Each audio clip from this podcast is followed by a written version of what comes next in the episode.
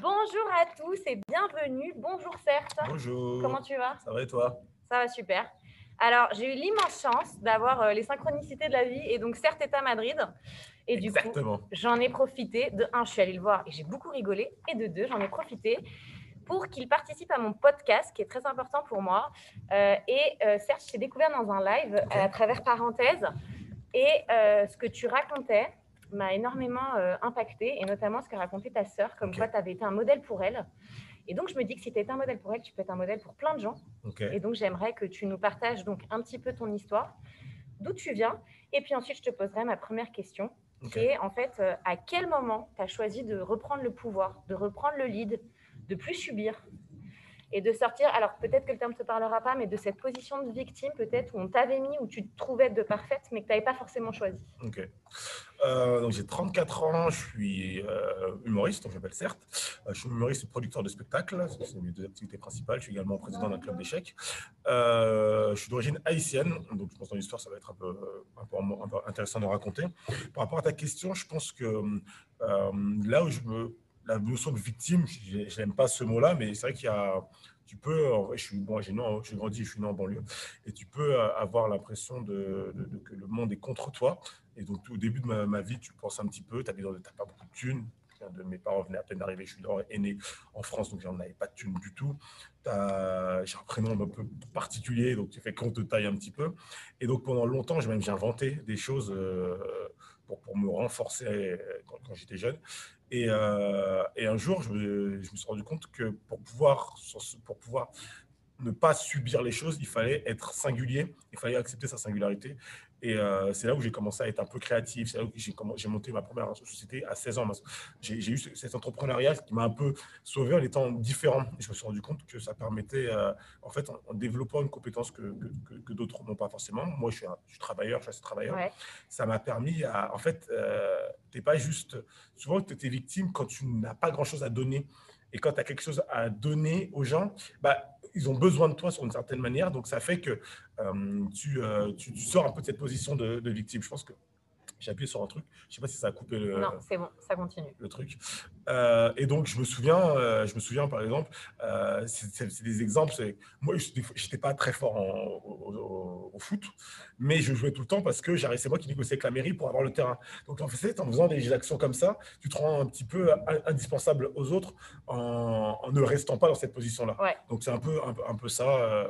là, je parle de ma, ma toute jeune enfance. Ouais. Je pense, je me rappelle à 9, 10, 11 ans. Pareil, j'ai appris à jouer aux échecs, j'apprenais à jouer à d'autres enfants. Euh, truc. donc, tu, tu dis, tiens, faut que si tu as des trucs en retard, tu te, débrouilles, tu n'as pas de thunes, tu n'as pas de trucs, tu te débrouilles pour avoir des trucs en plus pour pouvoir pas rester dans cette position-là très longtemps. Ok, donc est-ce qu'il y a eu un événement, une personne que tu as rencontrée, un mot que tu as entendu, ou un prof, j'en sais rien, parce que parfois les profs, on sait comment ils peuvent être, qui t'a fait le déclic, où tu as dit c'est fini? Et parce que ce que tu me dis, en fait, en gros, c'est que là où tu as repris du pouvoir, c'est à partir du moment où tu as choisi, Ouais. où tu as mis en place des choix conscients, on pourrait Ouais. dire, d'une certaine façon. Ouais. Euh, J'essaie de me rappeler, il y a quelques mois, quand j'étais jeune, il y a quelques des personnes qui étaient euh, motivantes. Y a pas, pas l'école, enfin, c'est un prof. Il y a un prof quand même. Quand j'avais 18 ans, j'étais en DUT, donc j'étais à, à Sarcelles, et, euh, et c'est le seul prof qui me disait qu'on pouvait le faire. Franchement, c'était un grand monsieur blanc et tout, monsieur euh, Eric de Saint-Léger. Je pense que c'est le seul prof que je me souviens encore.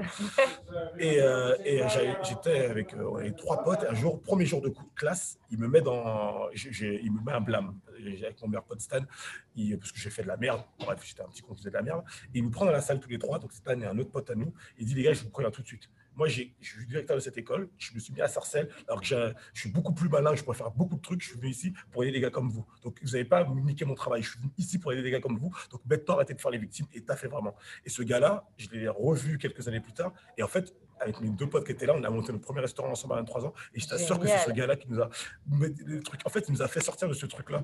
C'est que lui, il aurait pu faire autre, autre truc. En fait, c'était rare d'avoir un mec qui pouvait faire plein d'autres trucs et qui, dans sa tête, c'est ça qu'il voulait faire et il a été au bout. Et c'est un peu pour lui montrer que on peut le faire nous aussi, Ouais, qu'on s'est surmotivé, on s'est un peu sorti les doigts du cul. Et une autre chose, c'est que j'ai décidé à 19 piges, c'est pour ça que j'ai toujours grandi en banlieue, lycée ZEP, collège ZEP, tout ZEP. J'ai pris la carte de France, que j'ai fait une école de commerce, j'ai pris la ville la plus loin de la banlieue parisienne. J'ai 900 km Pau, dans le fin fond du sud de la France, et je voulais me dire, en fait, il faut, moi, des fois, tu prends un peu de temps à sortir de ta coquille, de ta zone de confort. Je l'ai pété d'un coup, j'ai dit, allez, je vais, je me barre. je ne sais pas ce que ça va donner. Ça, il y a eu des hauts et des bas.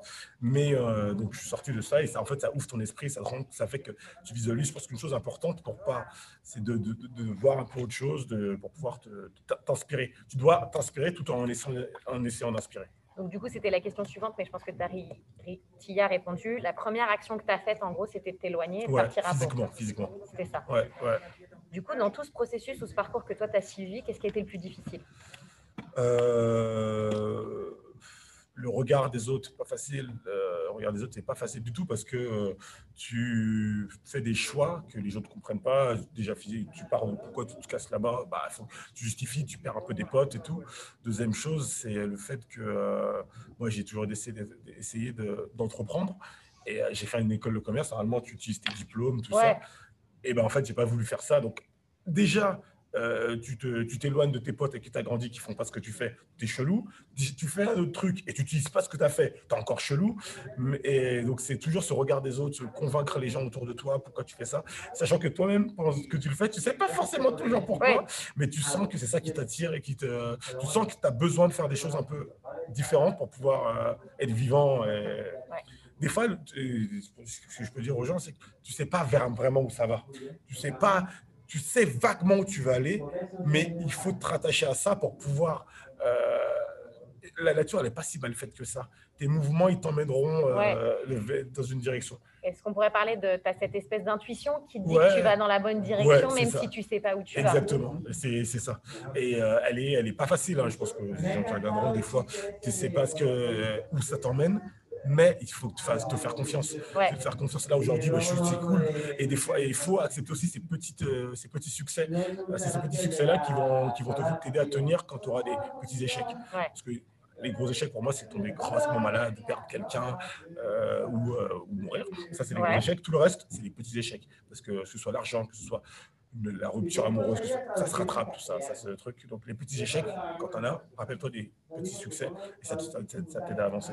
Ouais, c'est un super conseil, on est très fort. Il y a David Laroche qui donne une image pour ouvrir le, la boîte à caca et on s'étale la tartine, etc. Mais par contre, pour sortir le tiroir à succès, là, il n'y a personne. Ouais, il faut. Mais c'est des trucs tout bêtes. Là, euh, bah, disons que je me pose là au moment où on est en train de parler. Je suis à Madrid et personne ne joue en France. Moi, on a créé ça avec Christian. On s'est dit, on va pas rester à France alors que les, notre avenir artistique il dépend de, de, de Castex et Macron, il y a des endroits où c'est ouvert, bah, allons chercher l'opportunité plutôt que rester là à attendre euh, indéfiniment. Donc, euh, donc ce petit, c'est un petit succès. Tu viens de voir le spectacle. Ah ouais, c'était top. c'est un petit succès en fait. Et des fois, quand, même quand ça va pas, bah, tu dis ça, il y a des petits succès. Il faut accepter ces petits succès. Est-ce que dans ce processus, il y a quelque chose qui a été facile? Euh, Un truc. Ce qui est facile dans le process, qui peut être dans ton cheminement dans... Ah, parce qu'une chose qui est, qui est, pas, qui est facile, c'est avoir des idées. Euh, je pense c'est de. J'ai toujours eu pas mal d'idées. Je prends beaucoup le train, j'écris. Euh, c'est les idées qui sont assez faciles à avoir. Le plus dur, c'est les mettre en place. Donc, j'ai toujours euh, voilà, plusieurs possibilités parce que j'ai plusieurs idées. Donc, il ne faut pas avoir peur de. C'est une des choses, là, je ne sais plus qui disait ça. Les idées, c'est la richesse du pauvre.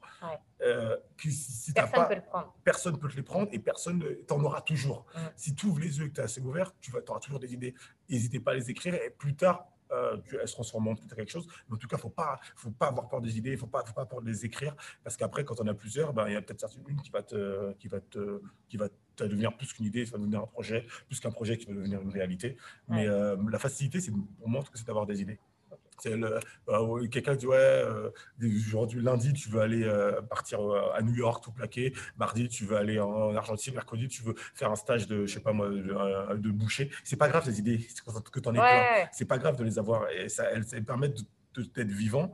Après tu sais pas forcément au moment, mais si tu les as, c'est que quelque part elles peuvent t'intéresser. Donc la facilité c'est pour moi c'est d'avoir des idées et de pas avoir peur de les de, de, de, les exprimer dans ma tête. Elles, sont, elles sont pas folles aller au bout, c'est plus compliqué. Là, tu m'as donné un truc facile. Les idées, c'est facile de les avoir. Ton pire souvenir dans tout ce, dans ce euh. passage de, on va dire, où tu subissais peut-être un peu plus la situation de par d'où tu venais, d'où tu grandissais, et ce passage où tu deviens acteur, ton pire souvenir, ce serait quoi? Euh, Les moments où tu tombes pas, où tu es. Euh, je me souviens un jour, j'ai plus de thunes du tout d'argent. J'ai vécu une semaine avec 17 euros. Il fallait que je les garde parce que je ne pouvais, pas, pas dire à mes parents que j'avais pas de, de thunes. Euh, J'allais faire un prêt de je sais pas combien. Et, et là, j'étais pas bien. Euh, Je, chaque jour, j'ai dépensé 1,50€, 2 euros, ça a duré 10 Ouais. jours. C'était les vacances scolaires, c'était tout seul dans mon appartement étudiant, donc tout le monde avait quitté la, la, la- la truc. J'avais même pas l'argent pour rentrer chez mes, à Paris euh, pour prendre le train. Et euh, j'ai pleuré, je me souviens, j'ai chialé, je me dis, mais pourquoi je fais ça, où je veux aller? Euh, Je suis une merde, j'y arriverai pas. Et soit c'est l'une des dernières fois où j'ai pleuré. Et euh, j'ai tenu. Toi, tu tiens, hein, tu désespères, tu déprimes un peu et le temps passe. Et c'est là ce qui m'a sorti. C'est que j'avais une amie que, euh, qui, à qui j'ai osé le dire. Et c'est important, l'amitié, la- la- la- la- un partenaire ou une partenaire, c'est important de ne pas avoir peur de, de, de- de donner tes échecs. Meuf, j'ai plus, je, je peux plus euh, manger, je peux. Aide-moi, s'il te plaît. C'est c'est dur à. Aide-moi, s'il te plaît. Et du coup, ton meilleur souvenir, ce serait quoi? À l'inverse. Euh, le meilleur souvenir, c'est quand. J'en ai plusieurs, par contre. Là, ouais, c'est- On va essayer d'en choisir un ou celui que tu as envie de raconter là aujourd'hui? Euh, Attends deux petites secondes. Euh, je réfléchis. Meilleur souvenir. Un- Un bon souvenir. Allez, allez-y. Un, euh, deux. Euh, c'est quand j'ai donc j'ai eu l'idée de restaurer avec mes potes. J'ai ouvert un restaurant en 2012. On, est, on, avait, on jouait à FIFA. On était avec euh, mes potes, on jouait à FIFA. Ouais, Et on s'est dit, les gars, on ne peut pas euh, travailler dans une entreprise comme ça. On a plus que ça. Avec les mêmes gars qu'il y a 10 Ouais. ans avant, on était chez le- les mêmes gars. Et on se dit, euh, on crée un truc. Et on joue à FIFA, donc c'est un démarrage classique. Et l'idée qu'on a du restaurant, un restaurant Altalio, trois ans plus tard, elle, est ré- elle existe. Et on s'est un moment, on s'est posé. On, est, je me souviens, on avait mis Banlieusard de Kerry parce que c'est une musique, musique qu'on écoutait. Et on s'est regardé, on a fait. Mec, se sont rendus compte que c'est une idée derrière FIFA et que là, on est sur les grands boulevards, on a un local qui vend un demi-million et on l'a fait. génial. Et, et, et même si après le restaurant, il y a eu des hauts et des bas, mais cette, ce souvenir-là, il, est, euh, il est ouf. Parce qu'en fait, c'est dit, la facilité, c'est d'avoir l'idée, mais le- le- la, Ouais. la difficulté, c'est d'aller au bout. Et quand tu as une idée assez. euh, c'est une grosse idée, mine de rien, pour des, des mecs euh, banlieue qui n'ont pas de thunes de 22 piges, tu es content d'aller au bout clair. du process. Est-ce que du coup, l'entourage que tu t'es créé autour de toi, ça a été clé dans ton évolution finalement? Ouais, il faut que tu. on est limité, on n'est on pas des robots. Donc, euh, les émotions, il ne faut pas avoir peur d'en avoir. Les d'être fatigué, il ne faut pas avoir peur. Et le fait d'avoir des gens autour de toi, ça permet d'avoir des bonnes personnes autour de toi. C'est important, l'entourage. Ça permet de. Quand ça va, ça peut aller plus vite. Et quand ça ne va pas, ça peut. Ne, ça, tu t'arrêtes jamais vraiment quand tu es bien entouré. Lui, c'est que je sais plus qui disait ça, c'est que si tu peux courir, cours, si tu peux marcher, marche, si tu peux ramper, rampe, et ne t'arrête jamais. Ouais, Et en fait, c'est ton entourage qui va te servir de béquille euh, à un moment, donc c'est hyper important. Et heureusement, que ce soit ma, famille ou mes, les quelques vrais potes que j'ai, euh, c'est hyper important. donc comme notre temps est un peu limité, il y a une question, mais est-ce que tu as une rencontre fortuite, un truc comme ça qui t'a marqué euh, et qui du coup est encore présent peut-être aujourd'hui pour toi ou dans tout ce processus, il y a quelqu'un d'un coup qui... Euh, ouais, ma copine actuelle, euh, je rencontre en Haïti, je dirigeais une fondation. euh, et c'est la rencontre, même la rencontre est cool. Et elle a écrit un rapport économique sur Haïti pour mettre le pays en, en avant. Et euh, c'était une putain de belle rencontre. C'est, ça se ouais, ça fait un peu film et tout. Ouais, non mais c'est génial. j'ai quitté le pays pendant la France pendant un petit moment pour euh, parce que j'avais fini mon deuxième spectacle, mon premier spectacle. Je voulais un peu décompresser du stand-up. Et donc, on est arrivé le même jour en Haïti, alors qu'elle n'y a pas du tout là-bas. Moi, j'étais pour le- écrire, comme je disais, diriger une fondation. Et aujourd'hui, trois ans plus tard, on est toujours ensemble. C'est Trop bien. très cool. Est-ce que euh, toute cette situation t'a permis de créer des opportunités? En fait, plus tu fais, plus tu as une opportunité. Donc, tout.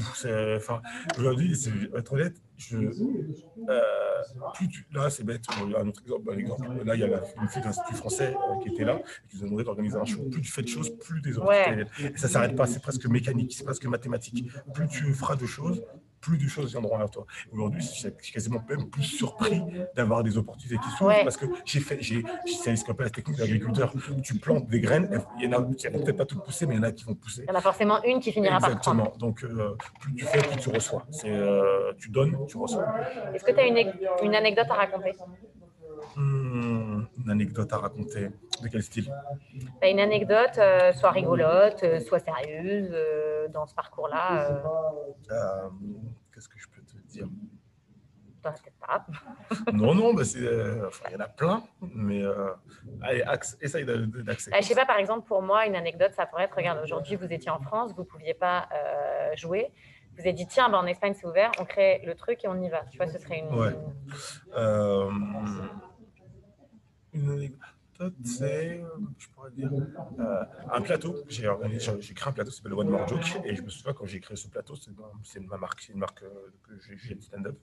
J'avais une chanson en tête, un mec que j'avais rencontré il y a 15 ans avant, qui s'appelle Fakir, qui est un DJ euh, assez, assez connu. Il n'était pas connu à l'époque. Et j'avais une vision de voir Fakir avec du stand-up au Grand Rex. Et en fait, cette image-là, elle m'a toujours alimenté. Et en fait, un jour, on l'a fait.